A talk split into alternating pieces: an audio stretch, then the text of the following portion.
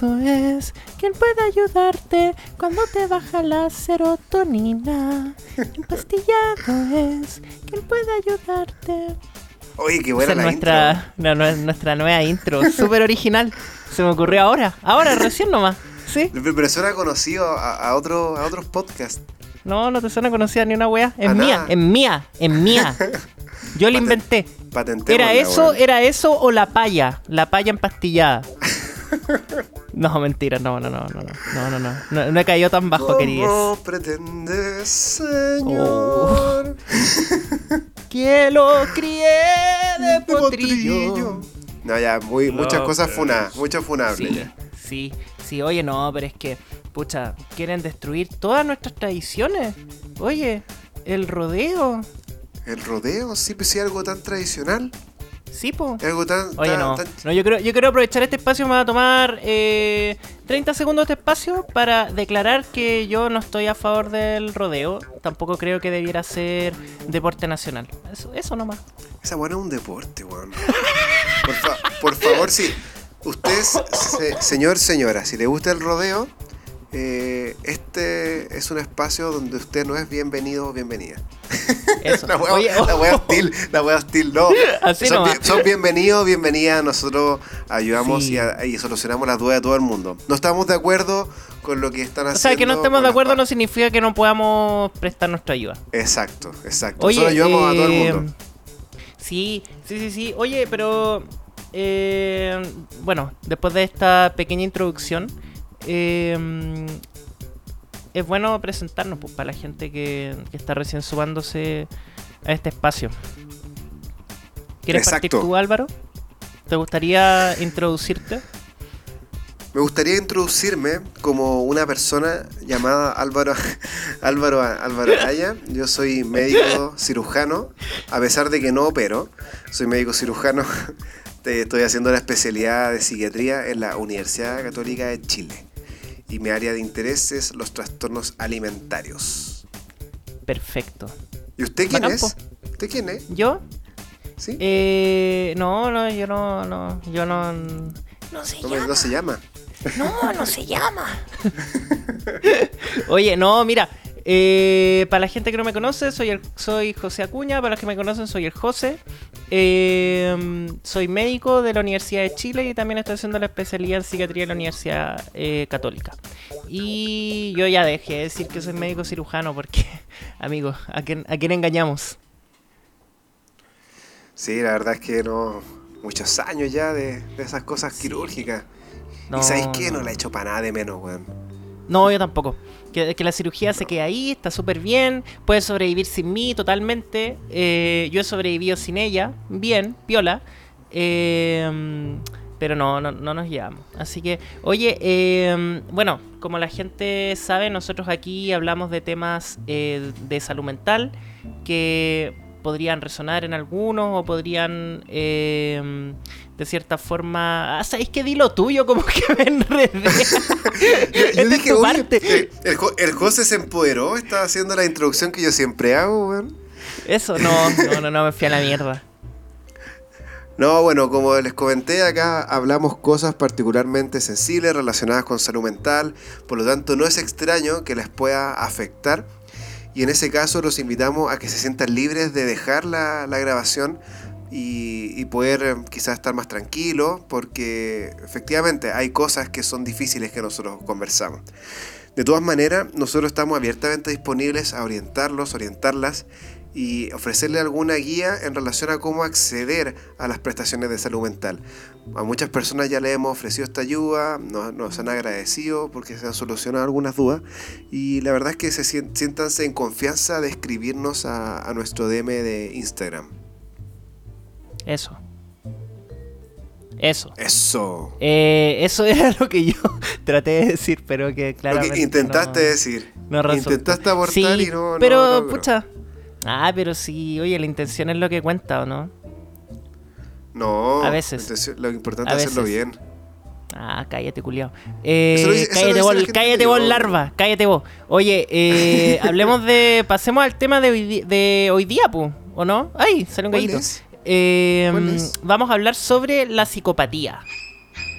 Chan. Mm, Chan, chan, chan. Eh, aquí como que me gustaría poner esa, esa, ese sonido así como... De psicosis. El de psicosis. Eh, sí, de hecho, de hecho. Eh, hablemos sobre la psicopatía, po, que fue eh, el tema que escogimos para, para esta semana. Deberíamos po, haber hablado como de hecho, del... De, de- No, está bien, está bien la psicopatía. De hecho, ¿qué iba a decir?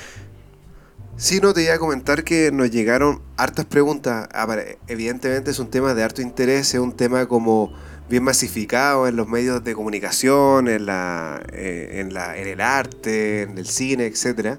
Y en relación con eso nos, nos han preguntado, ¿qué es la psicopatía? ¿Tiene alguna relación con lo que socialmente se cree que es? Y también nos mandaron un, un audio que quisiera que pudiéramos partir con ese audio, que nos lo Dale. envía Valentina. Voy a, voy a reproducirlo. Dale. Hola chiquillos, ¿cómo están? Primero que todo, les quería dar muchas gracias por el podcast, lo disfruto mucho y me he escuchado casi todos los capítulos más de una vez y estaba esperando mucho el capítulo de la psicopatía y mi pregunta es, es si es que la psicopatía es parte de un trastorno de personalidad igual que el trastorno borderline y aparte si em, el narcisismo, sobre todo como el narcisismo perverso, también es parte de, de un trastorno de personalidad y si es como, es un grado entre comillas menor que, que la psicopatía. Eso, muchas gracias. Buenas preguntas, Oye, buenas preguntas. Sí, sí, súper buena. Eh, muchas gracias a la amiga por escucharnos tantas veces. Muy, muy linda Sí, ella. po, yo creo Oye, que la... em, Sí, dime. no sé, par- partamos conversando al tiro de, de lleno, po, que nos plantearon al tiro eh, la, la como la gran interrogante, o sea, ¿qué es la psicopatía? Eh, y hay alguna aproximación de si es un trastorno de personalidad, ¿no es cierto? Como, como una aproximación a la definición. Yo creo que es difícil Exacto. encontrar una definición como única de psicopatía. eh, y yo creo que las aproximaciones hay que hacerlas desde partiendo un poco desde qué entendemos nosotros por psicopatía y cómo se relaciona eso con nuestro, con nuestro mundo y con, nuestras con nuestras definiciones. Entonces, lo, lo primero que tenemos es que la psicopatía en sí podría entenderse como un trastorno de personalidad. Ahora, ¿qué es la personalidad? Y esto lo hemos conversado en algunos capítulos antes, pero de forma muy resumida, la personalidad podría entenderse como la forma en que una persona es. En el fondo, eh, y si esto lo desglosamos en, en- ciertas características, podríamos decir que la personalidad eh, involucra cómo la persona se percibe a sí misma, cómo percibe el resto del mundo, cómo regula y expresa sus emociones, cómo se relaciona con otras personas.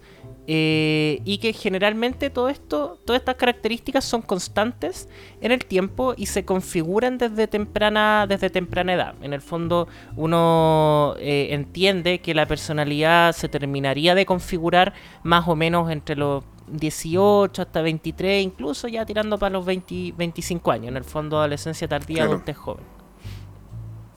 Eso es como, Sí, como pues, una, ahí la- como una primera aproximación. Sí, po. ahí lo, lo central de la, de la personalidad es que es bastante parecido a lo que uno habla en el lenguaje coloquial de personalidad, que es como Mm. uno espera finalmente que la persona se comporte, como en relación a cómo uno conoce la a la persona, cómo espera, cuáles son las expectativas que uno tiene de que una persona se comporte de una forma en cierto momento en particular.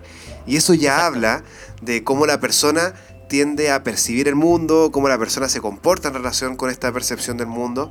Hay personas que son súper perseguidas, ¿cachai? Y uno habla, él, esta persona tiene una personalidad en que es súper perseguido, y Mm. uno cacha que esa persona, ante una situación en donde se esboce una, incluso como muy mínimamente un perjuicio, la persona va a actuar con suspicacia, se va a alejar, va a reaccionar un poco hostil quizá, y ahí uno habla de que es la, la personalidad de esa persona es así. Claro.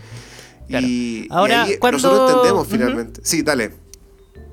No, no, no, termina, termina, perdón. Que como estamos medio en la guiada, No, sí, pues, te, te escucho con algún, Sí. con algún desfaz. Pero dale nomás, termina.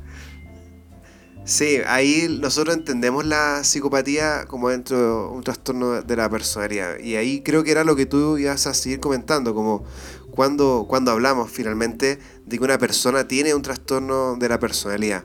Y eso es básicamente preguntarse, ¿en qué momento esta forma de ser de la persona la vamos a catalogar como algo anormal? Y es, importante esta pregunta porque es casi cuestionar la esencia de la persona. Eh, mm. como desde de larga data. Y la, pero la verdad es que sabemos que, la, que hay personas que por su forma de ser, tanto por ejemplo en cómo perciben el mundo o cómo se regulan sus propios afectos, las personas sufren o incluso hacen sufrir a terceros, que en este caso sería el caso de la, de la psicopatía. Y en ese marco, eh, yo, yo, encuentro que es difícil igual ubicar la psicopatía como eh, actualmente, pese a que nosotros sabemos que es un trastorno de la personalidad, o, o al menos es el modelo en que más, más se entiende, igual es súper difícil ubicarlo. No, no sé qué tienes tú que, que, que puedes decir al respecto, José. Sí, o sea, quería complementar un poco lo que venía hablando de, del trastorno de personalidad, porque como tú bien dijiste, es difícil em, establecer cuándo la forma de ser de una persona empieza a ser patológica, empieza a ser algo que se aleja de lo saludable, por así decirlo. Y eso no, nos remite también a pensar qué es lo normal y qué es lo anormal por así decirlo. Y en ese sentido, el carácter social y mm, el carácter más que nada como interaccional o inter, no sé cómo, cómo es la palabra, como... Interaccional. interrelacional, claro. es lo más importante. Y yo creo que esto va a ir de la mano de lo que vamos a entender también como, como psicopatía. No, no lo hemos definido así categóricamente aún, pero aproximándonos, que es lo que estamos haciendo un poco ahora, también la psicopatía como trastorno de personalidad va a tender a esta normalidad en el sentido más social. En el fondo, en el fondo, eh, en el sentido de cómo tu forma de ser perjudica tu eh, interacción con las demás personas, perjudica a la otra persona y te impide en el fondo vivir una vida eh, basada en, en, un modo social, por así decirlo, que es en el fondo como nosotros entendemos que, sobrevivimos finalmente. Somos seres sociales. Mm. Em, ahora, creo que me fui un poquito por las ramas, volviendo como al, al, a lo que veníamos conversando, tú me preguntaste si es que era posible como ubicar la psicopatía dentro de lo que veníamos conversando hasta ahora. Y la verdad es que es difícil puesto que si bien es una palabra que eh, se ocupa harto, es un, eh, es un trastorno que ha sido eh, persistente a lo largo del tiempo, actualmente no está clasificada en ninguno de los dos manuales más importantes de diagnósticos que tenemos, ni en el CIE 11 ni en el DCM5. y lo que sí es que en alguna en algunas investigaciones y algunos autores utilizan la psicopatía como sinónimo de trastorno antisocial de la personalidad. Y en el fondo como que por ahí vendría, vendría a meterse un poquito el, concepto. Hay que entender, antes, antes de, pasar al trastorno antisocial de la personalidad, que mm, todos estos manuales diagnósticos lo que hacen de cierta forma es aunar eh, criterios que han sido históricos o que, o que en el fondo han estado presentes dentro del desarrollo de, de nuestra ciencia, entendiendo también que la psiquiatría es una especialidad súper joven. Entonces, muchas veces el cómo se incluye un diagnóstico, el nombre que se le da, los criterios que, se utilizan para diagnosticarlo, intentan recoger toda esta literatura, toda esta evidencia que, que, que, ha estado presente a lo largo del, tiempo. Eh, ahora, Álvaro, ¿cómo, ¿cómo, podríamos definir el trastorno antisocial de la, de la personalidad? Bueno, la, el trastorno antisocial de la personalidad, este, sí trastorno está incluido dentro de los manuales que tú comentaste. Y la verdad es que el nombre como que habla por sí solo y que es un cuadro en el cual, que es de larga data, como son los trastornos de la personalidad, en donde lo central es un patrón general de desprecio y violación de los derechos de los demás. Eh, acá está, es claro la, mm, eh, como la despreocupación, la carencia de empatía por la, por la mm. otra persona. Acá habitualmente se acompaña de, una incapacidad también como para involucrarse en responsabilidades personales y sociales. Y esto finalmente como que se traduce en lo habitual, es que sea una persona que no es extraño encontrar que tenga cierto comportamiento criminal, que tienda al engaño, a la estafa, y que además por este asunto de, tener asumir poca responsabilidad, tienden a ser más impulsivos, a, a planificar poco las cosas, también hace relación con esta impulsividad a ser bien agresivo, a ser bien violento, tienden a despreciar de manera temeraria a veces la seguridad, son irresponsables. Y quizá una de las cosas como más centrales de la, de la antisocialidad es la carencia de arrepentimiento en torno a todo este comportamiento. Finalmente, en la, acá quería comentar que eh, la persona con un trastorno personal, de personalidad antisocial es básicamente una persona como que tiene un comportamiento francamente disruptivo y con poco arrepentimiento al respecto. Y que es distinto a tener una conducta antisocial aislada. Cualquier mm. persona puede tener una conducta antisocial, a veces eh, personas como que van a súper y se roban una cuestión, ¿cachai? Y eso no es un trastorno de personalidad antisocial. Un trastorno de personalidad antisocial se configura cuando esto es algo perdurable en el tiempo y que parte a temprana edad. Hay personas que pueden tener periodos con conductas antisociales, pero eso no los hace tener un trastorno de la personalidad antisocial. Personas que tienen un trastorno bipolar, por ejemplo, en episodios maníacos, igual pueden tener conductas medias disruptivas, violentas, agresivas, etc pero eso no lo hace tener un trastorno de personalidad antisocial, sino que es más bien un estado en el que están cursando. Acá estamos hablando de que esto es una, conducta persistente en el tiempo. Claro. Oye, y entonces, en ese sentido, psicopatía y antisocial y trastorno antisocial serían lo mismo?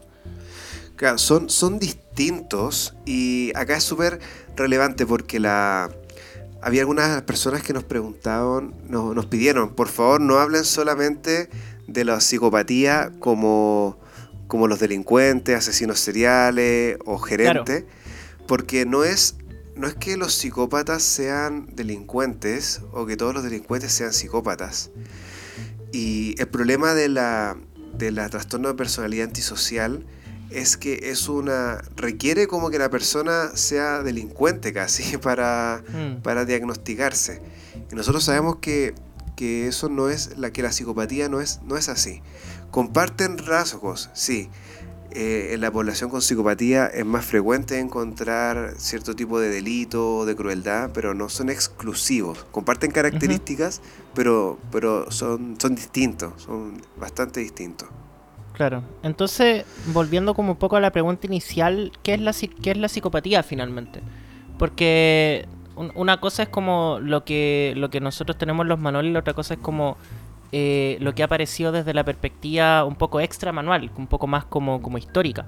Por ejemplo, yo tenía muy en concepto que una persona o una personalidad tendiente a la psicopatía generalmente era una mezcla entre narcisismo, que en el fondo es como como esta, auto como esta autoimagen elevada de, la, de la persona, una mezcla también con, con, falta de empatía, que en el fondo es la capacidad de ponerse como en la posición de otra persona, eh, y eso también eh, asociado a ciertos rasgos más paranoides, como en el fondo sentirse más perseguido, más como, como observado por las demás personas. Como que esa confluencia de cosas podían definir una personalidad psicopática. ¿Cachai? esa era como la definición que tenía yo. Ahora, eh, un poco... dale. Un poco como investigando también, eh, no sé no sé qué opináis tú Álvaro de esto, que, que se ha, refinido, que se ha eh, definido como los rasgos insensibles y sin emociones, que en inglés son como los SEO, traits, y que en el fondo se asociarían eh, con una trayectoria más grave y crónica del comportamiento antisocial y que generalmente tienen que ver con la, falta, con la falta de empatía, con afecto superficial y con una actitud como indiferente frente a estímulos negativos. Eh, y esto es interesante porque se ha visto que estaría presente en, eh, en las personas con rasgos más psicopáticos desde la infancia.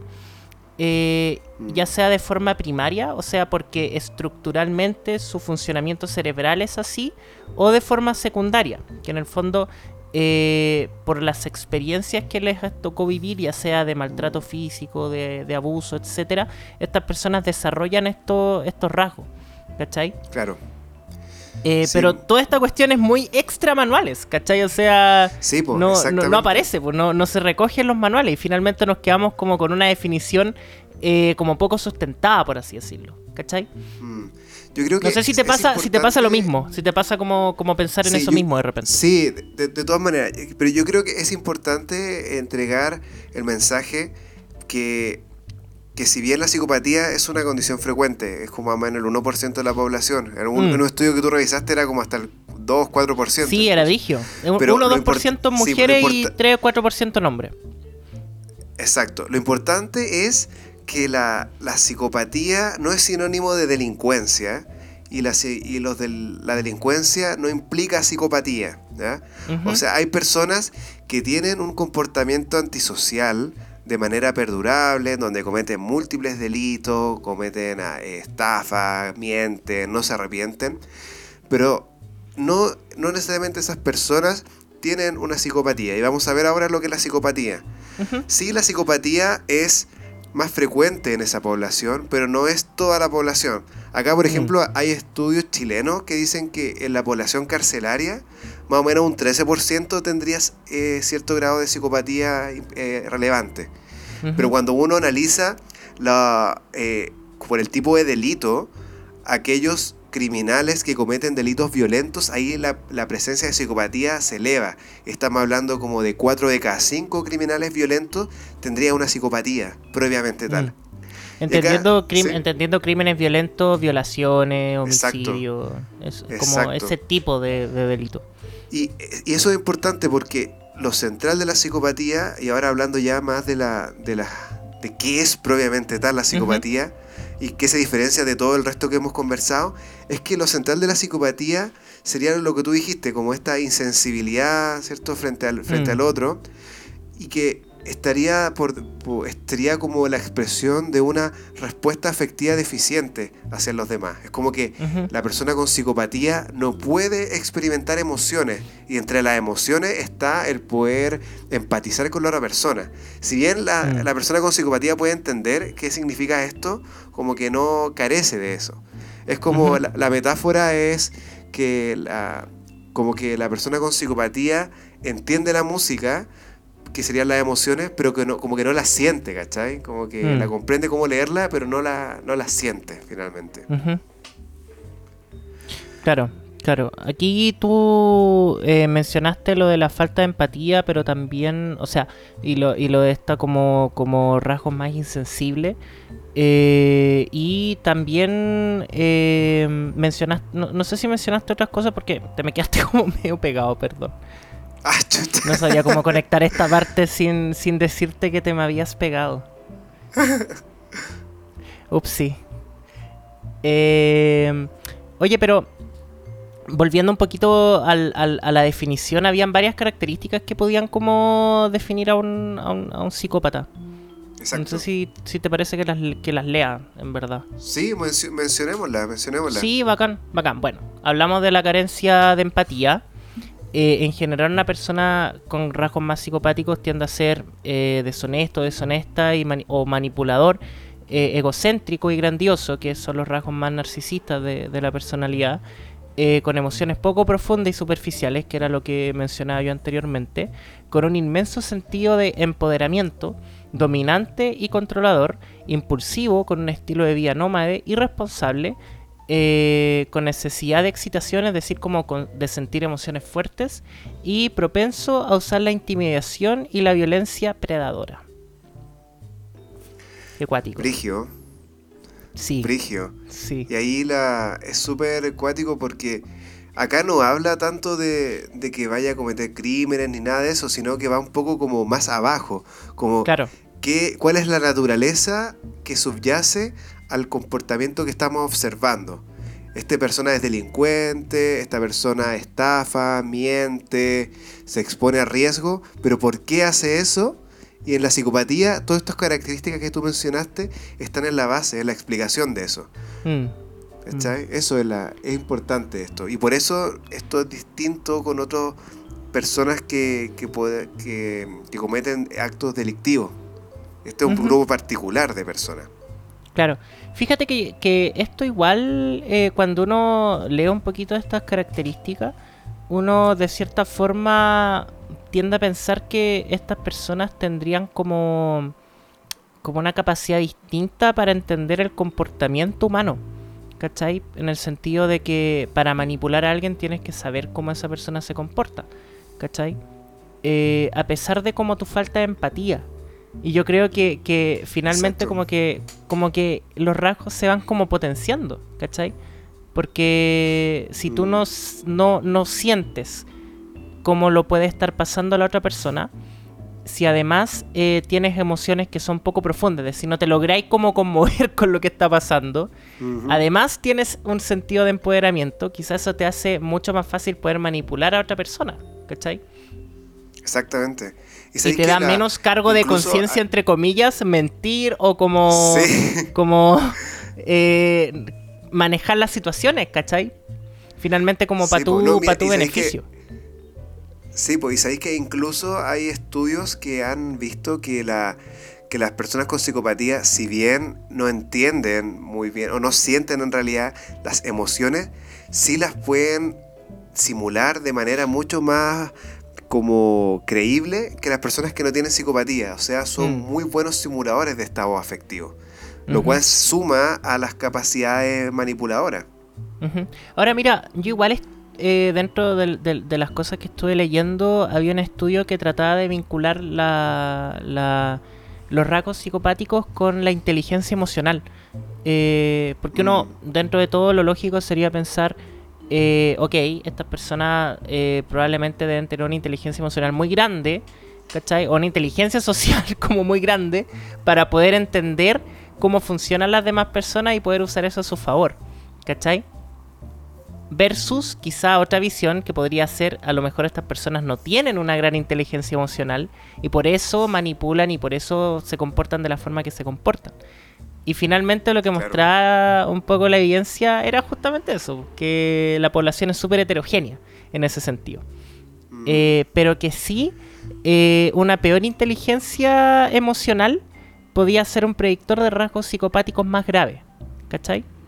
Mira, mira, Que- yo en relación con eso, sí, en relación con eso, igual me voy a adelantar un poco lo que viene después, Sí, obvio. pero igual hay toda una teoría, hay toda una teoría en torno a la neuromoralidad que, que habla básicamente de que hay ciertas áreas del cerebro que tienen que ver con el tomar decisiones de carácter moral. Eso quiere decir decidir si algo es socialmente bueno, es malo, le va a hacer daño a alguien, no le va a hacer daño a alguien. Y se ha visto que justamente estas áreas están afectadas en aquellas personas que tienen un comportamiento antisocial. Eso quiere decir Claro. personas que, que tienen, cumplen criterios de, de un trastorno de personalidad antisocial. Y se ha visto que a mayor alteración de esto, se tiende a presentar más bien rasgos psicopáticos y no solamente un comportamiento antisocial aislado. Eso, Mm. eso se traduciría en que un mayor alteración de la, de, la, de la neuromoralidad, o sea, de los circuitos cerebrales asociados con la toma de decisiones morales, se, se asocian con un cierto nivel de psicopatía.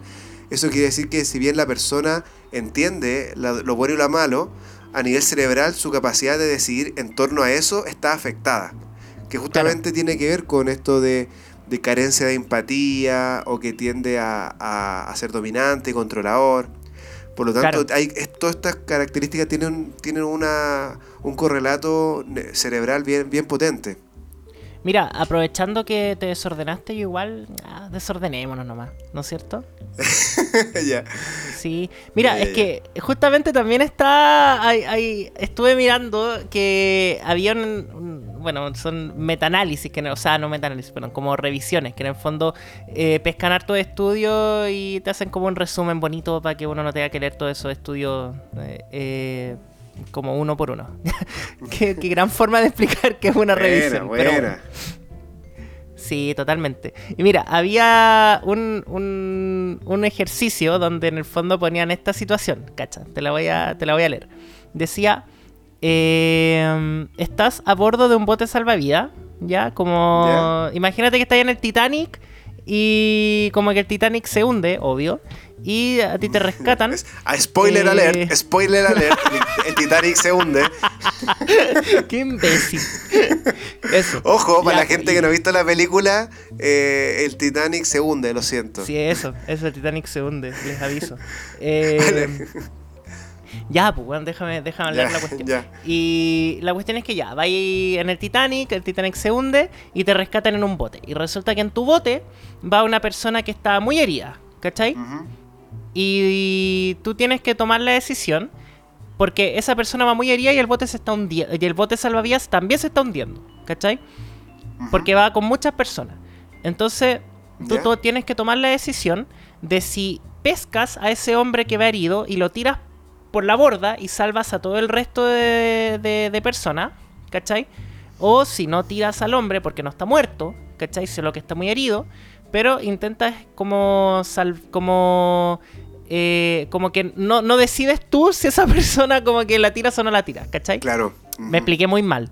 Pero en el fondo No, tienes que, que, tomar tú la eh, decisión de si tiráis a la persona por la borda o no. Porque está muy pues, brigio, sí.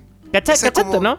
Sí, sí, sí. Eso es como un dilema moral, típico. Y la cuestión es que les mostraban este, este dilema a, a varias personas. Y finalmente los que tenían rasgos más antisociales, eh, lo que se veía era un poco lo mismo que decías tú, que las áreas involucradas con la respuesta emocional. Porque si uno piensa, esto es una cuestión muy distresante. Como que si a uno le ponen po. este panorama, uno lo primero que... O sea, cuando yo lo leí, mi primera respuesta fue como, ah, ¿qué hago? Así como, Mm. como que uno igual se, se, se pone en duda Sí, y uno se empieza a estresar Sí, sí. y decir como, como ya, pero se van a morir todos, pero es una persona, no puedes decidir, ¿cachai? Como que en los rasgos más psicopáticos o antisociales de la, de la personalidad no había esta respuesta al estrés de forma tan marcada como la había en, los- en la población control, ¿cachai? Eh, y eso es un correlato eh, que, se ha, que se ha visto sistemáticamente en los estudios que se hacen con neuroimagen, eh, con, Mm. con, eh, en, en el fondo con técnicas un poquito más, más avanzadas de, de, de- de imagenología, eh, y que finalmente son las mismas estructuras. No sé si las vamos a conversar más adelante, pero son las mismas estructuras anatómicas las que, las que se ven alteradas, ¿cachai? Oye, quiero, quiero agarrarme eso que acabas de decir y así hacer un salto cuántico porque no puedo no, no, mencionarlo. Dale y, voy a voy a, a sacar una pregunta miscelánea que, no, que íbamos a mencionar después y la voy a contar ahora. Ya, dale nomás. Porque Sí, ya hay se, una nos la- hay- se nos fue la chucha la pauta. Es que hay una persona que nos preguntó si todos ¿Ya? tienen su lugar en el mundo, ¿cuál sería el lugar del, de las, del psicópata? Ah, Y- buenísima pregunta. Sí, po, y, la, y la cosa es que tú planteaste un dilema en donde una persona sin psicopatía eh, le costaría mucho decidir. Sé que me quedé pegado. Parece no me no, no, no, tranqui, tranqui, tranqui. No, no, no, no, si te escuché, si te Sí. escuché. Sí, porque tú, tú presentaste un dilema moral en donde, en donde la presencia de psicopatía facilita la toma de decisión en una situación particularmente difícil. Claro. Y, y cabe pensar, ¿por A qué algo triage. tan, comillas, de esa... ¿Ah? A lo triage. Ah, porque... Ah, sí, po. Sí, po. Eh, sí, pues sí. ¿Por qué, por qué una cuestión tan desadaptativa y tan socialmente inaceptable como es la psicopatía está tan presente? Si la evolución, eh, la selección natural debería haberlo cortado. Y Claro. parece, parece ser que la psicopatía, los rasgos psicopáticos, tienen alguna función en el mundo y que sería como que le facilitaría la toma, toma de decisiones en personas que tienen una posición en que tienen que tomar decisiones difíciles. Por Mm. ejemplo, líderes, estamos hablando de, de presidentes, estamos hablando de directivos, estamos hablando incluso de personal, no sé, po- policial, eh, gente que desactiva bomba. Y eso es súper importante porque la, hay un estudio que, que se hizo en niños, de- y obser- no ningún estudio experimental, sino que se observó solamente, porque se sabe que, que la gente con psicopatía, considerando que, la, que lo central es esta respuesta afectiva disminuida, nosotros sabemos que la gente con psicopatía tiende a ser como más fría o más frío. Y, esto implica que en todas las emociones, particularmente el miedo, lo sienten en una, en una menor intensidad. Y por eso son capaces de, de, cuando son delincuentes, hacer ac- actos tan terribles, porque el miedo no, no es un freno. Y la respuesta al miedo se puede medir. La respuesta al miedo se, se ve en cómo cambia la frecuencia cardíaca, cómo cambia la presión arterial y como otros parámetros. Y eso se puede ver en, toda- todas personas. Y en este estudio lo que hicieron fueron ver eh, a un grupo de niños, mostrarle imágenes terribles y ver cómo era su respuesta al miedo. Y encontraron un grupo de niños que tenían eh, una respuesta al miedo disminuida. Esos niños lo clasificaron, parece que tienen una respuesta al miedo disminuida. Nuestra teoría es que estos niños después van a tener rasgos psicopáticos. Y a esos niños los siguieron así, por ejemplo, 30 años. Eran niños así de menores de edad, así como 8 años. lo siguieron en 30 años y vieron que el 75% de estos niños eran criminales violentos, ¿cachai? Eh, y es un porcentaje súper alto. No Mm. obstante, se vio que había un 25% que no lo era.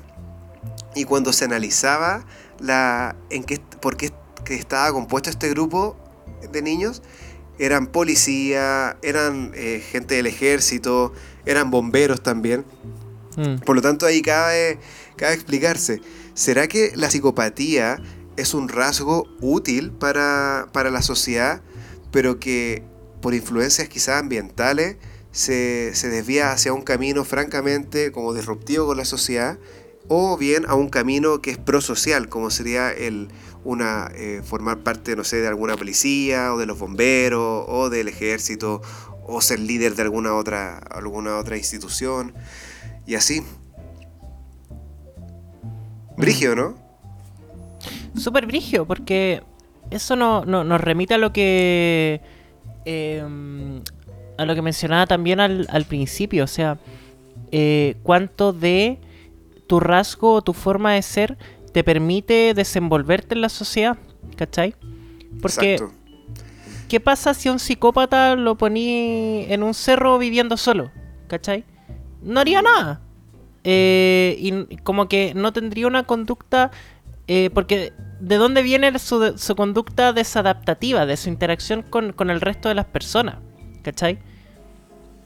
Eh, ahora, sí me, me, me, me queda rondando el tema de hasta qué punto nosotros también como, como sociedad necesitamos rasgos psicopáticos, ¿cachai?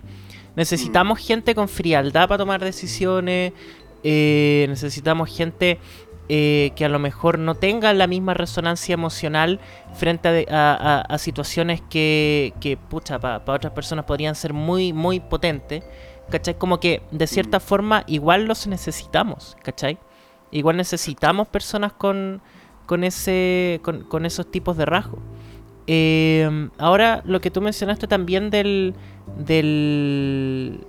De, de la, del, del contexto en el que en el que estas personas se desarrollan eh, también juega un y aquí también me va a pegar un salto cuántico importante como en la pauta pero eh, eh, también está está estudiado de que en muchas ocasiones eh, estos rasgos se podrían potenciar cuando tú estás expuesto a violencia a temprana edad, ¿cachai? Exacto. Y aquí es donde queda la duda, como que, que también alguien nos hizo la pregunta, creo, pero si es que la psicopatía es algo con lo que se nace o algo que se forma, ¿cachai? Como que Exacto. En el fondo, yo creo que la evidencia lo que muestra ahora es que los rasgos psicopáticos de personalidad están presentes desde, desde etapas tempranas del desarrollo. Sobre todo lo que tiene que ver con, eh, con, con las respuestas al miedo, con, las con, la- con los patrones de activación cerebral. Ahora sí, eh, muchos rasgos psicopáticos o rasgos más antisociales de la personalidad se desarrollan de forma más adaptativa. ¿Cachai? No sé si, si que como quiero, quiero como ejemplificarlo, pero ¿te acordáis de. ¿Tuviste Walking Dead, no es cierto? Sí, sí, sí, sí. Ya. ¿Te acordáis de, de Merle y Ah, sí, su sí, sí. hermano? ¿Y Daryl? Sí. ¿Cachai?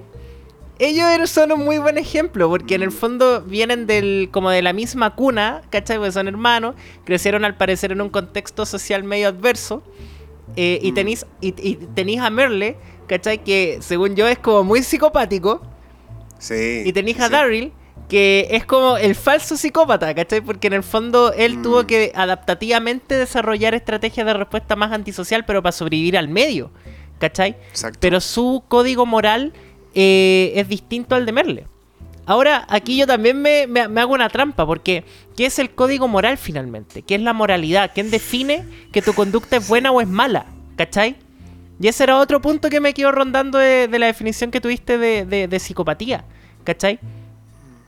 Y, y de lo que de lo que hemos estado hablando hasta ahora, porque es un, constru- un constructo súper social y súper moral, ¿cachai? Exacto. Porque de cierta forma ensalzamos como sociedad rasgos que consideramos prosociales y eh, vemos mal como aquello que atente a nuestra vida en comunidad, ¿cachai? Exacto.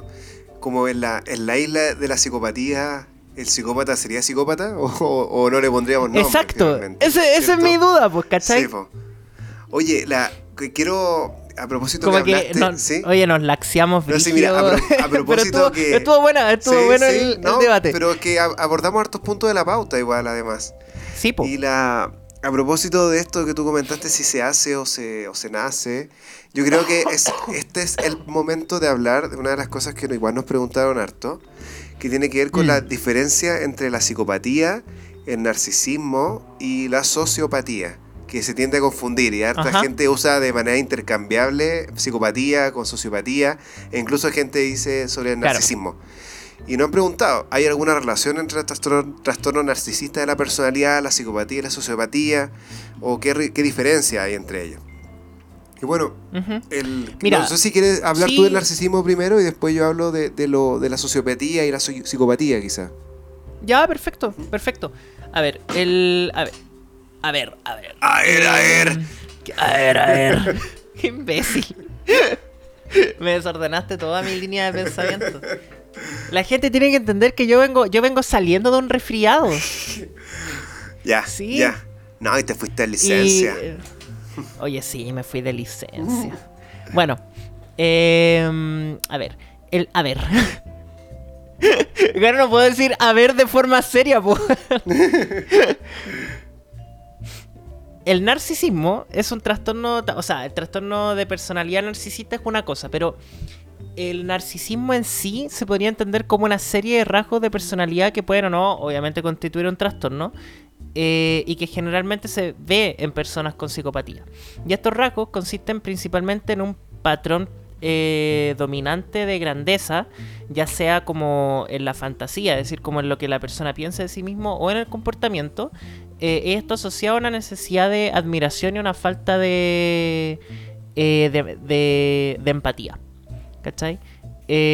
Si uno va como al, al manual diagnóstico aparece una serie de criterios, pero de forma muy resumida es lo que comenté a continu- lo que comenté antes, o sea, eh, un sentimiento de grandiosidad y de eh, ya sea en el pensamiento o en el comportamiento, que el resto lo admire o que reconozca este, esta grandeza y una falta de empatía también. Claro. Eh, ahora, se habla de un continuo también como de narcisismo y, y antisocialidad. Eh, y aquí es donde eh, el narcisismo maligno, que por así decirlo sería como la versión más grave del, narcisismo, eh, para algunos autores también podría de cierta forma incluir lo que, lo que nosotros también entendemos como, como psicopatía. Yo creo que ahí como que probablemente estoy enredando un poquito los conceptos, pero eh, un poco para que a la gente le quede claro, hay muchos rasgos del narcisismo y de formas graves de narcisismo que aparecen en la psicopatía. Claro. Y ahí la, el, como el autor típico de, de esto, eh, Kemberg, ¿se escucha bien, cierto? Sí, está- Sí, sí, se escucha. ya. El, que bueno, por- mencionarlo nomás. Y ahí justamente habla que se van sumando gra- eh, grados de severidad de trastorno de personalidad y pasamos ya no solamente de tener rasgos narcisistas, pasamos a tener un trastorno de personalidad narcisista, después pasamos Mm. a tener un narcisismo maligno, que sería cuando uno le suma el sadismo. Esto quiere decir la, la la agresividad que, que uno disfruta agre- agredir al resto. Y ya en el último extremo, cuando en esta agresividad con goce perdemos la culpa, ya uno habla de un trastorno antisocial de la personalidad. Y acá se usa como sinónimo de como con psicopatía. Na- acá no, hay, no Mira- hay una diferenciación. Sí, me acuerdo que en algún momento leí un- una cita de un, de un asesino serial. eh. De estos así como típicos de, de, de serie de Estados Unidos, pero la cita era que a este gallo le gustaba eh, mirar a los ojos a su, a su víctima antes de, de, de morir. ¿Cachai? Chuta. Es que no, no, no me acuerdo si lo leí o lo vi en una serie o lo, o lo estudié. Bueno, filo. Mm. La cuestión es que le gustaba mirar a los ojos. Y él decía de que, en el fondo, su justificación era que pocas personas tienen como el, la oportunidad de mirar a otra persona en su último momento de vida. Y que eso solamente era una facultad que podía permitírsele incluso solo como a Dios, ¿cachai? O sea, piensa el nivel de narcisismo que tenía esa persona para considerarse Dios, ¿cachai? y justificar su acción en decir como, o sea, yo soy un dios, yo me estoy permi yo me estoy permitiendo ver a esta persona morir, ¿cachai? Cuático, ¿verdad? No, eso, o sea, eso yo creo que es como lo más, como Sí. lo más grave. Pero para que un poco se entienda que, que esta grandeza y esta visión como eh, ensalzada de sí mismo Mm. puede ser tan burda como incluso creerse Dios y hacer actos para justificar esa cuestión. Claro. Quiero aprovechar acá de apro- que estamos ya terminando la, lo parte de narcisismo para pasar a la diferencia de sociópata y psicópata. Pero quiero aprovechar para detenerme en comentar y, y destacar que narcisismo no es sinónimo de, de maldad. ¿Ya? Y eso es importante comentarlo, porque el lenguaje psiquiátrico tiene la desventaja que se ha utilizado mucho tiempo para insultar, para agredir, para referirse de manera despectiva a las personas. Y Mm. la verdad es que es un término que no tiene una connotación moral.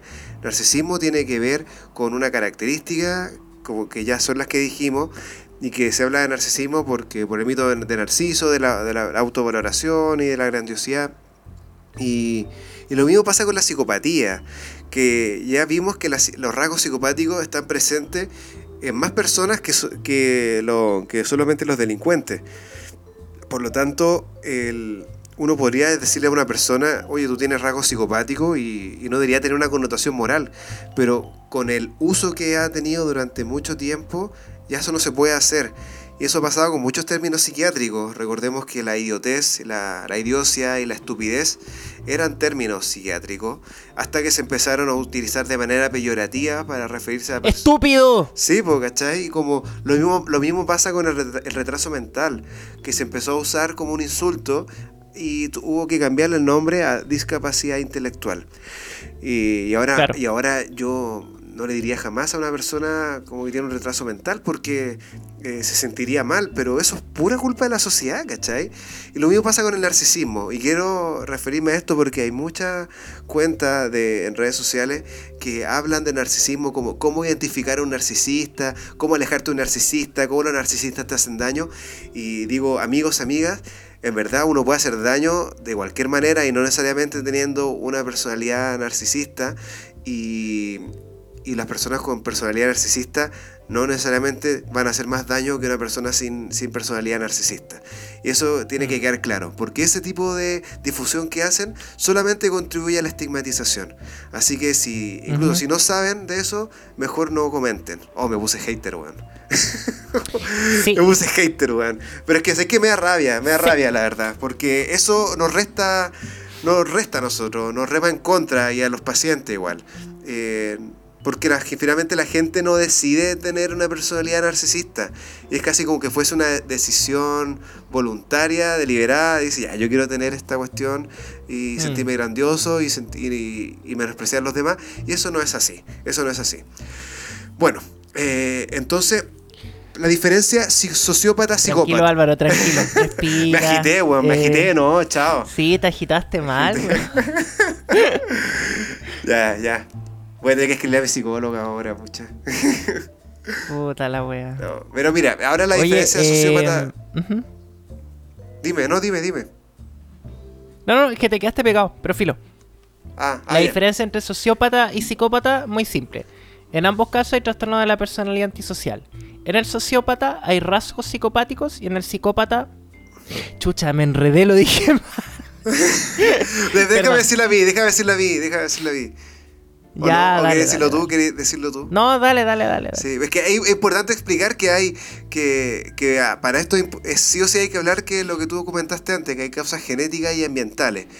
Y, y vamos a hablar que una persona tiene una psicopatía cuando las conductas antisociales que tiene se explican principalmente por la genética. Eso quiere decir que uno asume que son algo heredado. Y, la, y se habla de sociopatía cuando las causas son principalmente por una influencia ambiental social. Hablamos, por ejemplo, de una persona muy influible por el entorno que se junta con un grupo de, pa- de pandillas que tiene actos delictivos y en, y en ese contexto desarrolla una, una conducta antisocial. Pero no es como que venga, así, como por así decirlo, comillas de fábrica con eso. Mm. Exacto. Em, entonces, sociópata antisocial sin, sin rasgos psicopáticos, psicópata, antisocial con rasgos psicopáticos. Exacto, exacto. Oye, eh, y aprovechando que hablamos un poquito de, de como las causas, no sé si causas, pero ¿ser psicópata es algo que se nace o es algo que se va construyendo? Creo que nos hemos ido aproximando a esta respuesta a lo largo del capítulo. pero un poco como para darle el espacio formal a la, a la pregunta. Yo creo de que... Eh, o sea, no, es lo que creo, es lo que, es aparece un poquito la, en la evidencia. Eh, los rasgos de personalidad más psicopáticos que tienen que sobre todo ver con la respuesta al miedo, con la falta de emoción eh, y con la falta de empatía, tienen una base, eh, una base estructural y neuroanatómica bien, bien importante y bien, y bien documentada. En el fondo hoy en día se sabe que hay ciertas partes del, cerebro del, psicópata que funcionan distinto y que tienen que ver sobre todo con la respuesta con la respuesta al miedo y con el eh, con la capacidad de tener control sobre los actos. Y estas estructuras principalmente serían la amígdala la corteza prefrontal eh, etcétera. No quiero dar tantos nombres como para no enredar. Eh, pero más o menos sería eso. Ahora con respecto a la segunda parte si es que en el fondo se hace yo creo de, de, de lo que he leído también que si bien estos rasgos pueden aparecer en, las personas eh, y, una persona puede venir configurada en el fondo como para funcionar así, muchas veces también estos rasgos responden a, eh, a ciertas estrategias adaptativas, que era un poco lo que, lo que hablábamos anteriormente. Y aquí la distinción que se hace es si estos rasgos son primarios, o sea, si la persona viene en el fondo así, o si son secundarios, si es que en el fondo responden a una estrategia adaptativa. Em, entonces la respuesta a si se nace o se hace, yo creo que un poquito de las dos. Claro. No sé qué opinas tú, Álvaro. Eh, sí, yo estoy totalmente de acuerdo. De hecho, esa, esa diferenciación entre primario y secundario se, se usa harto. Entendemos mm. primario como algo como que la persona trae así de, de, nacimiento y secundario algo que se va desarrollando secundariamente a cosas que le van pasando, como lo que tú dijiste. Y justamente la misma dicotomía de psicópata o sociópata, primario o secundario.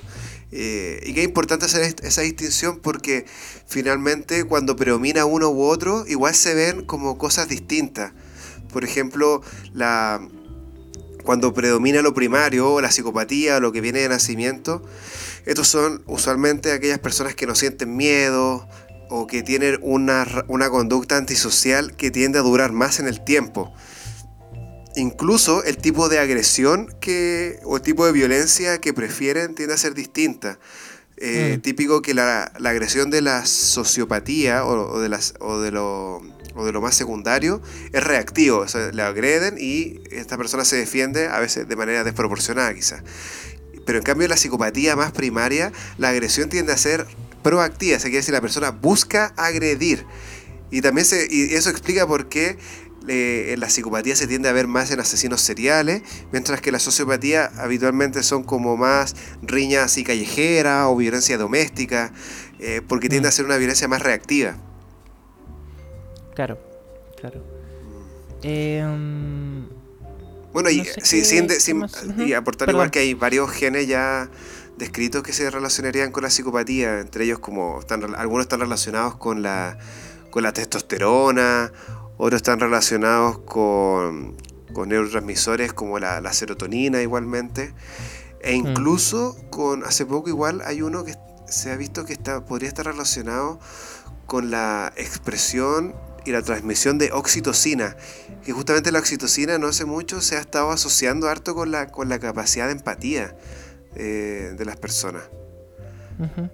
y hay harto evidencia de que la, la psicopatía sobre todo cuando es primaria, podría ser un trastorno de neurodesarrollo, así como, una, como un trastorno del espectro autista.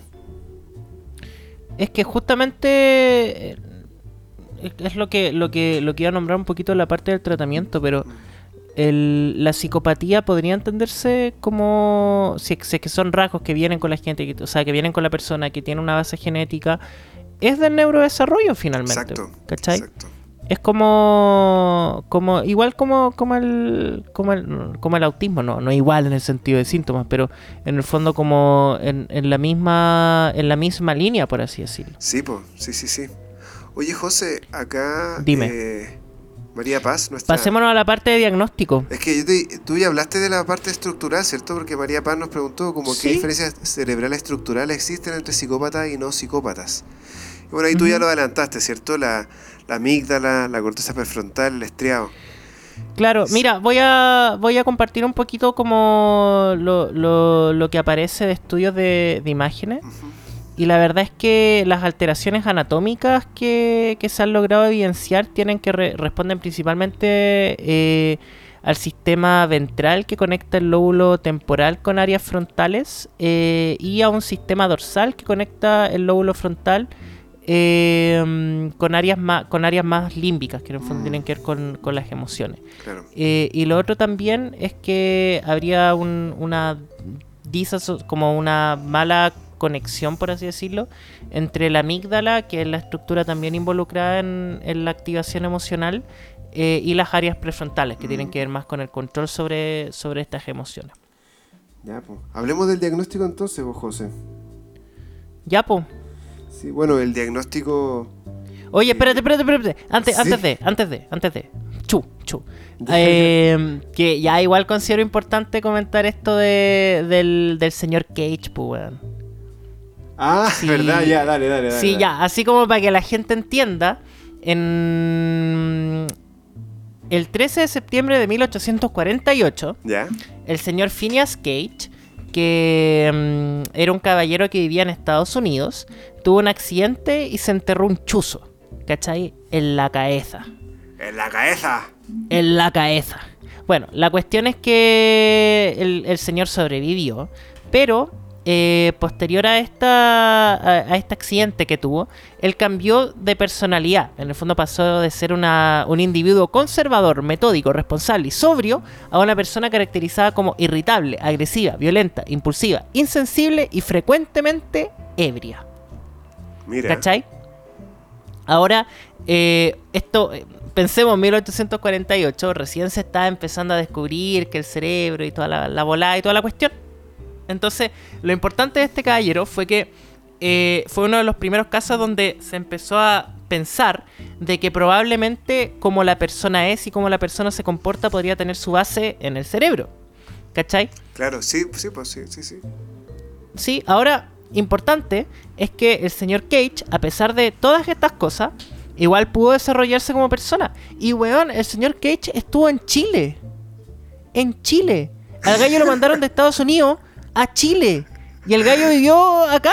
Como ya, el buen traba- allá, allá, el buen como que va a pasar piola casi. Claro, claro, mandémoslo así como un país culiao ya a Chile. Y weón estuvo en Chile. Parece Es que, es que yo lo micro, encuentro importante porque es que manejando micro, sí, no te estoy hueveando. El gallo manejaba micro, manejaba, weón, manejaba la 230. No, mentira. Pero lo mandaron a Chile, eso sí es verdad. La- la- y estuvo en 210, la Chile 210. hasta que. Eso, las 210. No, pero. Y el señor Cage estuvo en Chile hasta el año. O sea, hasta que falleció el año 1860 en San Francisco. 12 años después de su, de su accidente. Pero. Eso. Eso quería comentar. O sea, él, él fue eh, un conductor de Transantiago de- en esa época. Oye, weón, vos querís que nos fueren todos los conductores de Transantiago. No, pero weón, sí, pero él fue, no, estoy apelando a, a nada, a ninguna valoración moral. A ninguna O valoración sea, es moral. que. No, sí, está bien, está bien. Pero es que en ese tiempo no había Transantiago, pues weón, si era 1800. Y- pero ya habían buses, weón. No tengo idea. ¿Y qué manejó? Eh, decía micro, decía transporte público. Es verdad, es transporte público. Porque no había micro en esa época, po. El- el- el Manejaba carreta. El trolley. No, pues weón, si el trolley es mucho después, según yo. Manejaba carreta. Carreta. Yo creo. como esa- esas victorias de Valparaíso también podría ser. Esa, esas cuestiones de haber manejado, pues si no había. Po. ¿Qué año de haber llegado la micro a Chile?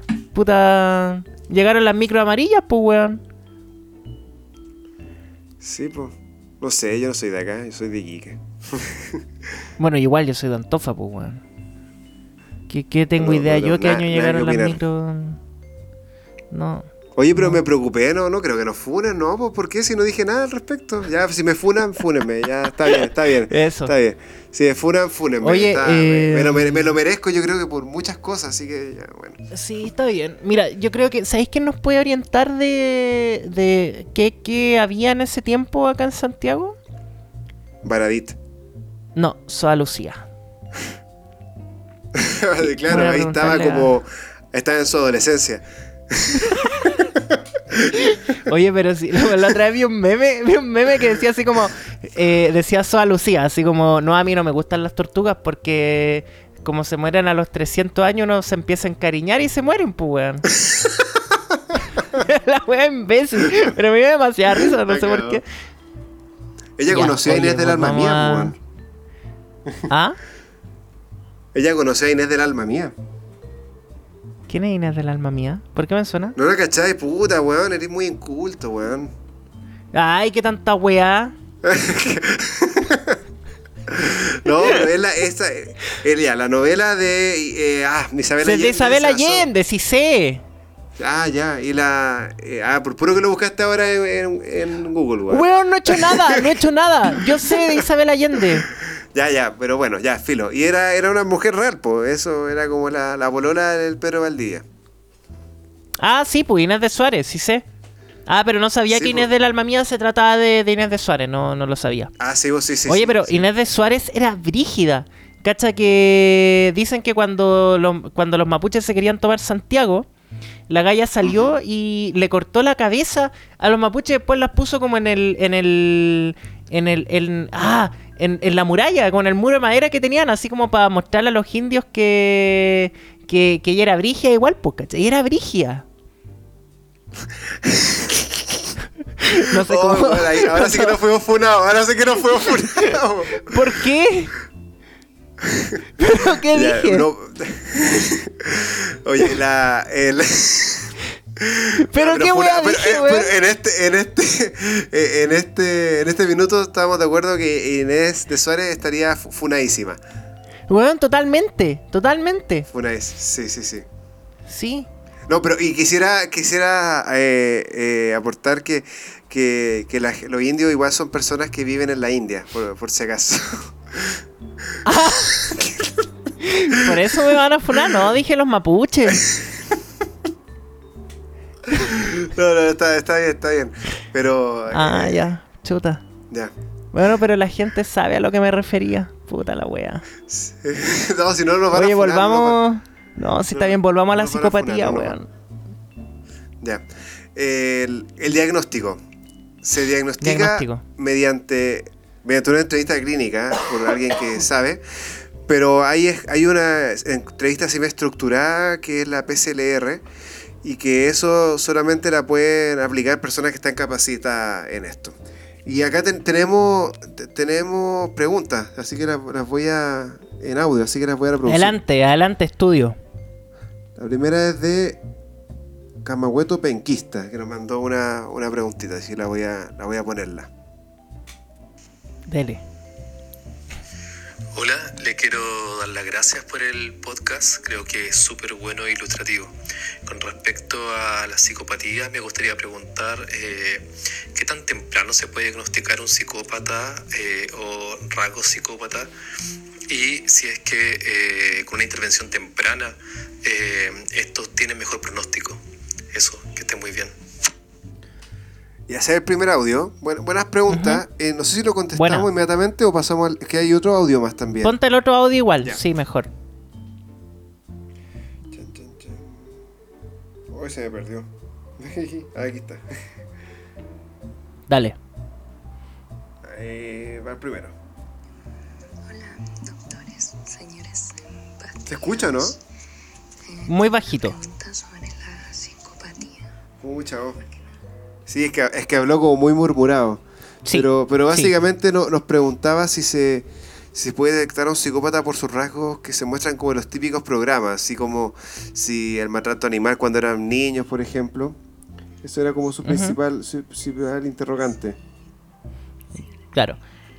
Em, con respecto a la Espera, primera... ese, dame un segundo, ese es el audio de Valentina Submarina. Te pedimos disculpas, pero no se, no se alcanzaba a escuchar, así que no, no lo podemos reproducir. Tenía una, vo- una voz como submarina. Gracias, gracias, no se molesta. Eh, ¿Qué tan temprano se puede diagnosticar la psicopatía? La verdad es que eh, no, no sé si hay estudios así como de algún instrumento validado que permita, eh, o sea, que se pueda aplicar en, en población infanto-juvenil y que permita un diagnóstico. Eh, sin embargo, como vimos anteriormente, los rasgos psicopáticos, sobre todo los que tienen que ver con el afecto y con la empatía, tienden a aparecer en etapas tempranas del, eh, del desarrollo. Ahora, con respecto a la intervención temprana, y aquí me voy a saltar a la parte de, eh, de- del tratamiento, la verdad es que se ha visto que intervenciones que tienen que ver sobre todo con eh, cómo hacer que estos rasgos sean, eh, sean de cierta forma vertidos en, cosas que puedan ir en pro de la sociedad, eh, tienden a ser bastante, bastante efectivos cuando se realizan eh, justamente en etapas tempranas del, desarrollo. Y que es un poco contrario a la visión un poco más como punitiva, que sería como, la existencia de estos correccionales o de... o- o en el fondo donde se aplican métodos de violencia como para corregir a estas personas, eh, puesto que estas intervenciones generalmente lo que harían serían empeorar los rasgos psicopáticos de, eh, de, de personalidad. Ahora, eh, entendemos de que todas estas intervenciones, sobre todo cuando tienen que realizarse de manera temprana, involucran una gran como coordinación y un gran y un equipo multidisciplinario, que finalmente es lo difícil de, de- de implementar. Y en el fondo aquí lo que se hace hincapié es que la intervención tiene que ser tanto en la familia como en el niño, como en la, en la sociedad donde el niño se, se desenvuelve. Y justamente eso es lo difícil, porque cuesta poder coordinar todo eso eh, en una sola intervención. Sí, pues yo el, te puedo aportar que esta misma escala que se usa en adultos, la PCLR, eh, que es la Psychopathy, Psychopathy Checklist List eh, Revised, re- sí, algo así, que Ya. está validada pa- para su uso en Chile y también hay una versión para población juvenil. No para, Ah, entiendo que no para, inf- eh, para infantes, así como menos de 13 años, pero sí en población adolescente, así que sí se Mm. puede diagnosticar. Y como Claro. tú dijiste, ah, eh, es súper habitual que las personas con psicopatía que tienen actos antisociales en adultos, su, pri- su primer acto antisocial es tan temprano como a, lo- a los 11 años, creo así, muy, muy Mm. pronto. Y eso eh, quisiera tocarlo con la, con la pregunta que nos hace Valentina Submarina, de como si se puede identificar como por esto de por, por estos típicos programas, lo que muestran en los programas, este maltrato animal cuando eran niños. Y bueno, o sea, se en, el, en, el- en los manuales diagnósticos de, del DCM y el CIE hay una entidad que se llama el trastorno de la conducta, que Ujú. es más o menos como un trastorno antisocial de la personalidad, pero que se está presente en niños, niñas y adolescentes, que son básicamente criterios muy parecidos, que agrede a otras personas, miente, estafa, solo que esto está presente en, la, en, la, en menores de edad. ¿Por qué? Porque cuando uno habla de trastorno de personalidad, en general se refiere a personas mayores de edad. Ver- porque sabemos que la personalidad se termina de desarrollar cuando ya se cumple 20 años, como tú dijiste. Eh, pero cuando hay actos antisociales tan graves en niños, ahí en vez de hablar de, de trastorno de personalidad, hablamos de trastorno de la conducta. Y esta. Y hay una. ah, y hay un grupo de esto que también ya está bastante estandarizado y que a mí me llama la atención que no se aplique en la, en la, en la población adulta. Que, que la verdad es que en la población infanto-juvenil sí se especifica si ese trastorno de la conducta está en el contexto de una persona que además tiene déficit en la, en la capacidad de empatizar y de habilidades prosociales, que es más o menos como decir como eh, este niño tiene ra- rasgos psicopáticos. Por lo tanto, eso ahí se asume que en el fondo igual se puede detectar de manera bastante precoz la, la psicopatía, pero es un poco difícil saber hacia dónde va, hacia dónde va a evolucionar. Hubo un Mm. tiempo en que, en que se habló harto de esta de la, de la triada, la triada homicida de McDonald's, que era como que fue una cuestión muy eh, criminalística que plantearon que ¿De quién? de, de McDonald's. Ah, era una bebida con papas fritas y un, y un cuarto de libra. Claro. Oh, weón, gracias, no se moleste. Concha tu Ya, después de ese alivio cómico, es que tú eres el personaje del alivio cómico, ¿cachai? Tú eres como, como, Jar, Jar, como Jar Jar Binks. Weón, no, ¿por qué me pusiste a Jar Jar Binks? Como que todos odian a Jar Jar Binks. Sí, es verdad. No, pero ya, pero mira, eh, esta triada decía que aquellos niños que tenían enuresis, eso quiere decir descontrol de esfínteres eh, de, de orina, que tenían unas tendencias pirómanas, como que jugadas con fuego, o que maltrataban animales, esto sería como muy sensible para, para predecir que personas van a tener un, un comportamiento homicida cuando adulto. Eso fue súper difundido.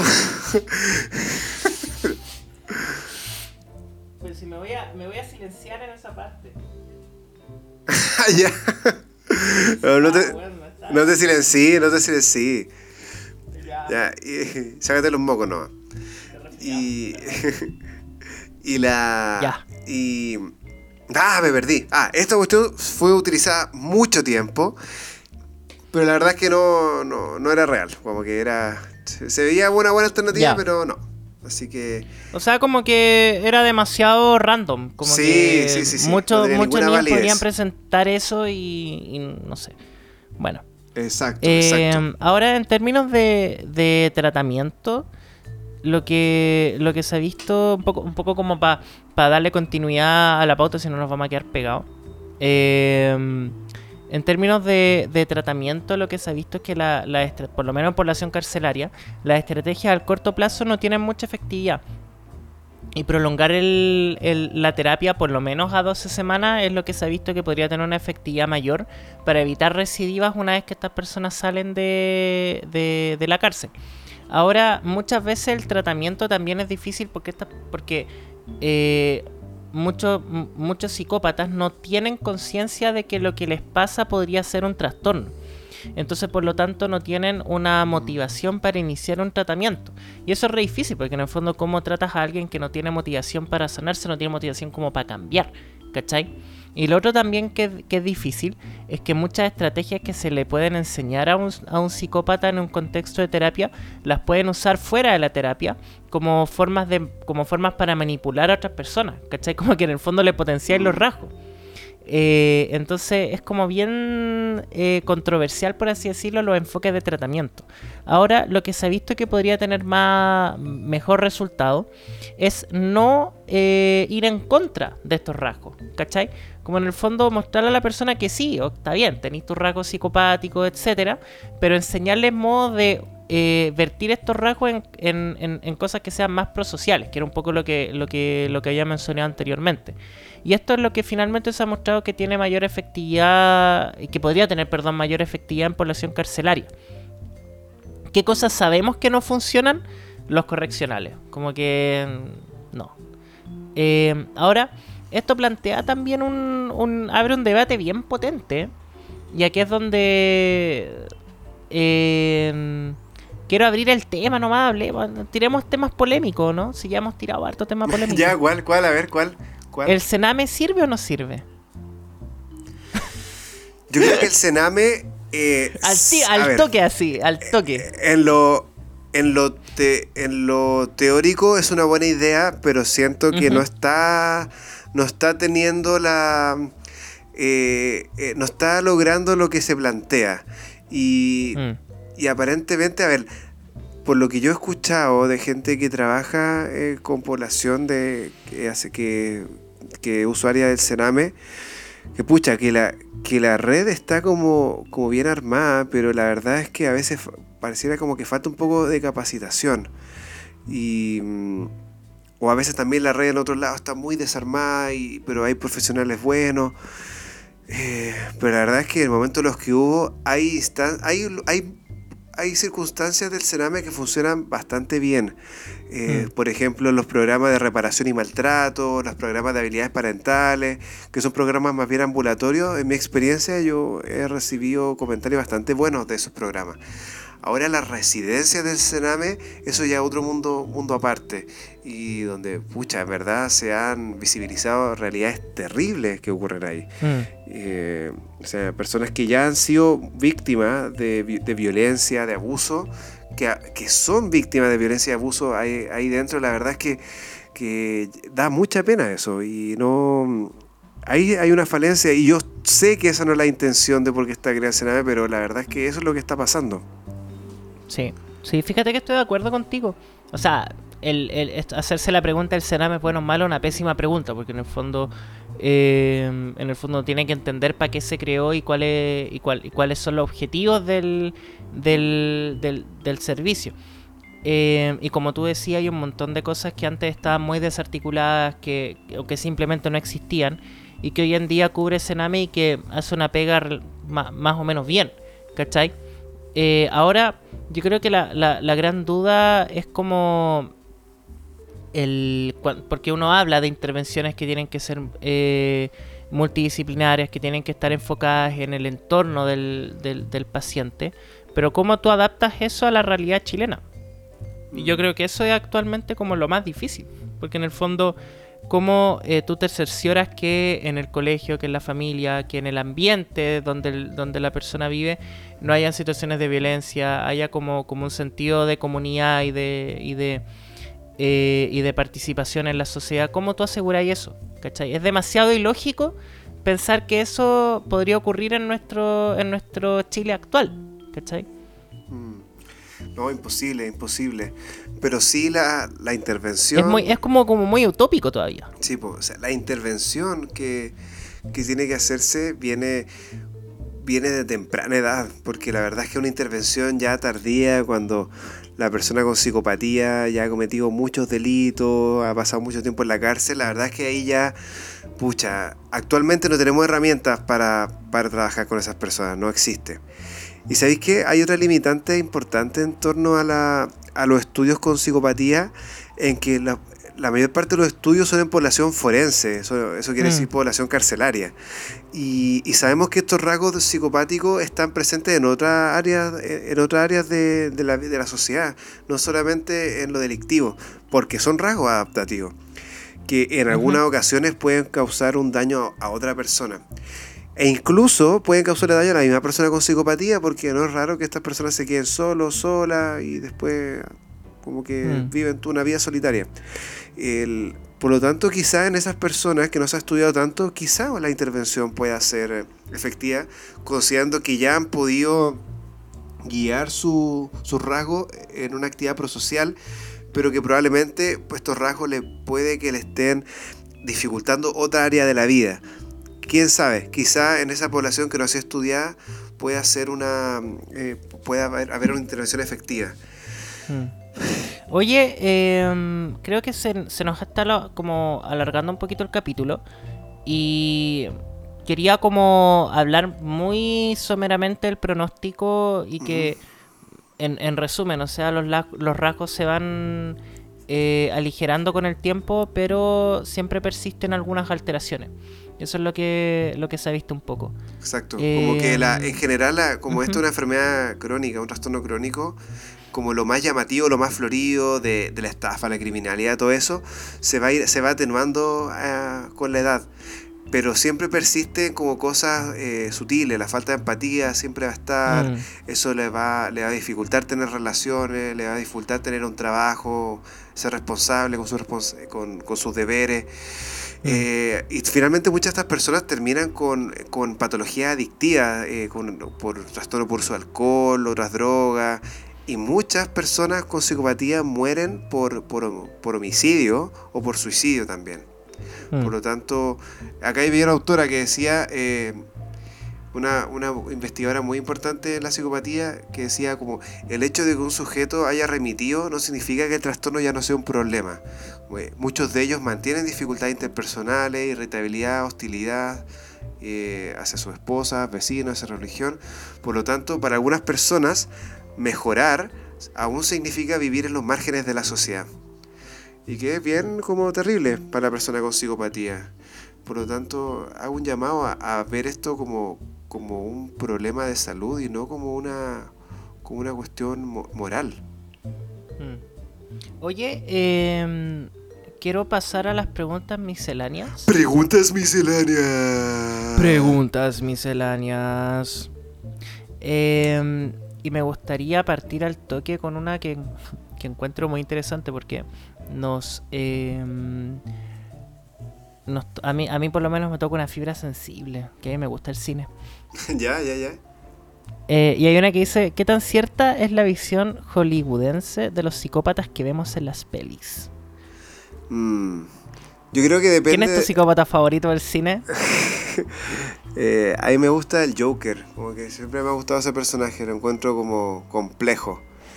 Yo mm. creo que hay, hay películas. me gusta Hannibal. Hannibal. Todo el rato. Hannibal Lecter es mi favorito. Sí, Hannibal es, un muy buen retrato de, de, un, de un, psicópata. Claro, ahí... Pero el de Silencio de los Inocentes, no el de la serie, el ah, de la película. Ahí la. Sí, po, ahí el tema es que, claro, en la. La psicopatía vende mucho, finalmente, pero la mm. psicopatía criminal vende harto. Pero probablemente hay otro. hay otros personas psicopáticas. Por ejemplo, mismo Walking Dead, tú comentaste, eh, la, mm. El Rick quizás se podría considerar con rasgos psicopáticos, ¿cachai? ¿Y cuál es el rol que cumple él? Es el líder, ¿cachai? Es un rol, comillas, prosocial, a pesar de que hace actos terribles en la serie. Claro. Walter White, el de... También, también. También, ¿no es cierto? Sí, sí, sí, sí. Yo creo que sí, sí. Sí. Cuático. Y yo creo que hay, hay cierta películas que lo grafican de una manera más precisa y otros que verdad son muy como para, para ganar audiencia. Yo creo que mm. hay alguien que nos preguntó sobre la serie Mindhunter que está en Netflix y yo creo que esa serie... Yo no la he visto. Yo no puedo opinar mucho porque yo no la, no la, he visto. Esa serie es súper buena porque habla acerca de la creación de un departamento especial del, del FBI que fueron los pioneros en acuñar el término asesino serial a, a, mm. a estas personas que asesinaban de una manera más o menos sistemática. Y, y fueron los primeros que empezaron a hacer perfiles criminales en, en, en relación con, esto, con, con estas personas. Y y esa serie está muy bien hecha porque la manera en que describen a, la, psicopatía es bastante precisa, pero muy, muy, muy precisa. Aparece Charles Manson, aparece el mm. un psicópata que. Mm, Edmund Kemper, que es muy conocido igual, y es muy fiel a cómo realmente se presentan los criminales que tienen psicopatía. Por lo tanto, es, mm. buena, es buena como para, aprender de, ese nicho. Oye, eh, hablando de, asesinos seriales, eh, bueno, tú, tú, eres de la zona, pues, pero yo creo que todo Chile más o menos está familiarizado con el, con el psicópata de alto hospicio. No sé qué opináis tú pues, de... Sí, sí. pues yo creo que para los... caso más emblemático. De, de toda la gente que yo he visto que nos escucha, la, la mayoría tiene como nuestra edad, yo creo que cachan más o menos que en el psicópata de alto hospicio, pero como para contextualizar un poco, fue un, asesino serial eh, chileno que debe haber cometido sus crímenes en los principios de los 2000, una cosa así. Finales de los 90, principios de los 2000. Sí, 1998, 2001 más o menos. Claro. Eh, y que bueno, el caso fue, fue como bien comentado. Eh, apareció después en un, en un episodio de, de este programa de Carlos Pinto.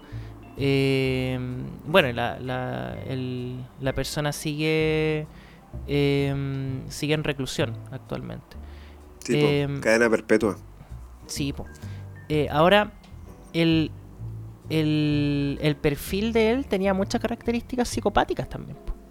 Me acuerdo que en algún momento también leí eh, a propósito del, del, del eh, de, lo que comentaste tú de los asesinos seriales, un libro súper bueno que justamente se llama, creo que se llama Psicópata o del, del Dres, Dresner. Rodrigo Dresner, sí, Psicópatas seriales. Dresner, sí.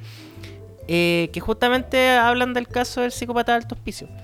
Eh, y él también tenía, cumplía muchos rasgos psicopáticos. Pues él, yo creo que era un psicópata finalmente.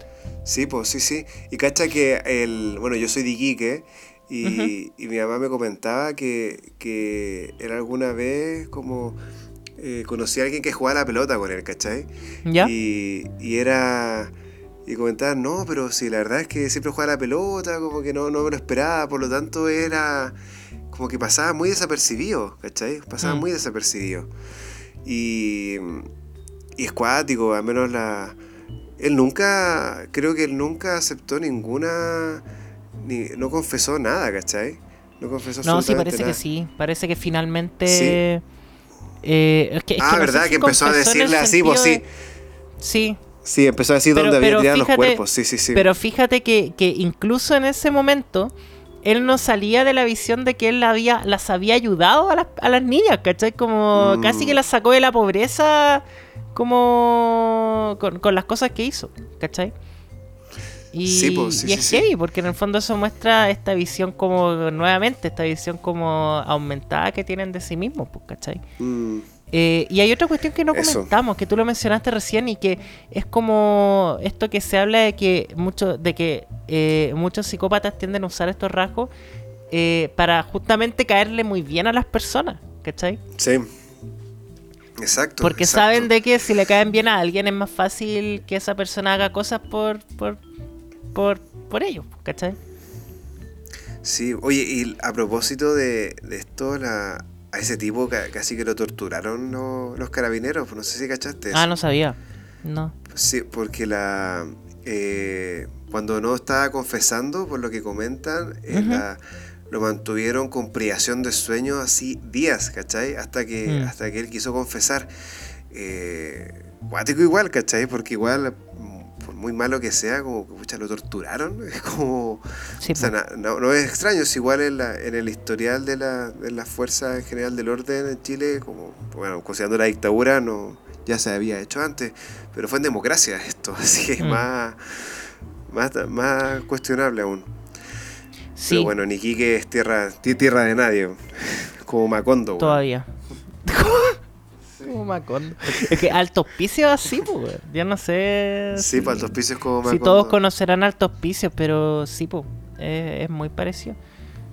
Sí. Eh, oye, es muy bueno. ¿Qué más? No, no sé si queréis seguir respondiendo algunas preguntas misceláneas, pero el capítulo en verdad se nos alargó caleta.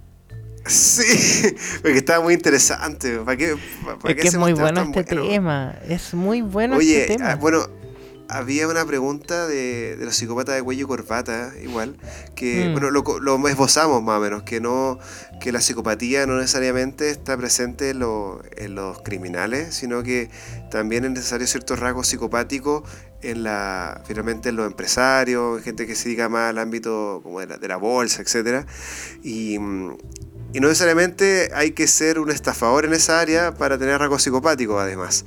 El, sí, estafadores de esa área podrían tener rasgos psicopáticos, pero también los rasgos psicopáticos en momentos, por ejemplo, alguien que trabaja en la bolsa, que necesita igual como pensar más o menos rápido y en frío, les sirven los rasgos psicopáticos y un poco más de frialdad emocional. Y, mm, y también con respecto a esto de la psicopatía primaria o secundaria, sociópata, psicópata, se ha visto que habitualmente como la psicopatía más primaria, cuando cometen delitos, no tiende a ser un delito como tan, como tan elaborado como un psicópata de cuello y corbata, sino que tienden a ser delitos como más... eh, como, Más impulsivos, quizás. Y más directo, así dirigido hacia la persona, ¿cachai? Mm. Los psicópatas de cuello y corbata hacen delito, eh, pero, o sea, los criminales psicópatas de cuello y corbata cometen delitos, pero de manera indirecta, ¿cachai? Estafan empresas, estafan grandes sociedades, pero no agreden a la persona de manera directa, versus las personas, que serían los sociópatas, versus las personas con psicopatía, que sí agreden a la persona de manera directa, porque justamente para hacer esa acción se requiere una frialdad emocional, versus para las Mm. grandes sociedades que uno interactúa finalmente como con un constructo, un concepto, no con la persona en sí. Mm. Entiendo. Y hay alguien, hay alguien que nos preguntó también eh, qué especialidades de medicina son más psicópatas. y esta persona nos dijo, yo, yo voto urgencia. Eh, mira, Es que yo, creo, que yo creo que se necesita Frialdad. que es, es- es difícil. Pero sí, te iba a decir justamente que se necesita frialdad, pero no solamente pa- pa- para ese tipo de especialidades, sino que yo creo que para todas las especialidades. Sí, Y, y en el sentido de frialdad, en el sentido de que está bien, uno empatiza con el con, con los pacientes, pero eh, uno hasta qué punto llega a formar parte de lo que le está pasando al paciente. Porque uno en algún momento tiene que también pensar en frío y decir, no, esto va a ser lo que le va a servir al paciente, esto yo lo voy a tratar así, lo voy a tratar de esta forma. Por eso que también es bien controversial tratar a un familiar, porque uno no tiene la misma como eh, objetividad ni la misma forma de pensar. Exacto. ¿cachai? Entonces, exacto. finalmente yo creo que pa- para el, el- el ejercicio médico se necesitan eh, rasgos más tendientes hacia no presentar tanta emocionalidad. ¿Cachai? Exacto. Ahora, en ese abanico, ¿qué especialidad podría presentar rasgos más psicopáticos? No sé. No, no hay estudio, así como es como Mm. solo especulativo nomás. Sí, sí, yo pienso que, pucha, el tema del lenguaje es una gran limitante porque, Mm, porque llamar a una especialidad que, eh, o cierto perfil de especialidad, porque igual hay todo un abanico en la misma especialidad en sí, eh, Claro. llamar a esta persona con rasgo psicopático, pucha, en el día de hoy suena súper peyorativo. Yo estaría por la, por la idea de tratar de cambiar el nombre un poco a la psicopatía y llamarlo como hiporreactividad afectiva, no sé, alguna cuestión así que no suene tan, que no suene tan feo. Porque Claro. yo creo que yo puedo identificar algunas especialidades en donde se necesita tener una frialdad importante. Sobre todo las especialidades quirúrgicas, en donde a veces queda la pura cagada en el pabellón Mm. y hay que decidir rápido. Y una persona que se desespera muy fácil, la, eh, eso, le va, es- eso le va a costar decir. Ahora, Sí, con la práctica, igual se va atenuando la emocionalidad. No obstante, a personas que tienen la emocionalidad como basalmente un poco más controlada o hipo, hipoactiva o, o frialdad o bien tienen psicopatía, esta ac- acción les saldría como natural, ¿cachai? No tendrían Mm. que trabajar mucho tiempo en su propia reacción para que eso les resultara bien, sino que va a quedar la cagada y van a poder decidir rápidamente eh, lo que tienen que hacer. Estamos hablando de un rasgo eh, psicopático que es útil, ¿cachai? Y le está salvando la vida a una persona. Por lo Mm. tanto, es como raro, ¿cachai? Decir, eh, decir eso. Pero yo diría que son las especialidades en donde se tienen que tomar decisiones rápidas y decisiones urgentes rápidas. Urgencia yo creo que Sí. una, es una especialidad donde pasa eso. Las especialidades quirúrgicas también son don- don- especialidades donde pasa eso. Sí, sí. Estoy de acuerdo. Y eso. Ah, había una Eh, última pregunta. Una última pregunta. Que Dale. es si es común la psicopatía en el trastorno límite de la personalidad. Y, y la Yo verdad creo que son dos cosas distintas. Son dos cosas distintas. Sí, pues son dos cosas distintas. Claro. Eh, yo Si- creo que, si los, es que los sí, rasgos claro. psicopáticos pueden estar en cualquier trastorno, en cualquier persona, la verdad. Eh, mm, ahora, la génesis también es distinta. po. Pensemos que eh, los rasgos límite. Es que no, no, no sé cómo, cómo responderlo sin, sin hacer como algo tan extenso. A modo simple son, son cosas distintas.